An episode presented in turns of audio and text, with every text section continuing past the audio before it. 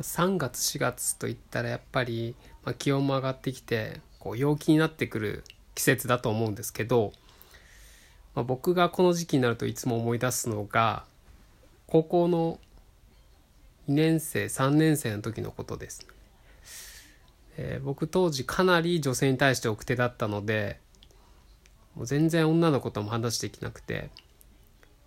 でそんな中もう奇跡的に同じ部活の女の子から声かけてもらって2年生の3月に彼女になってくれたんですよ。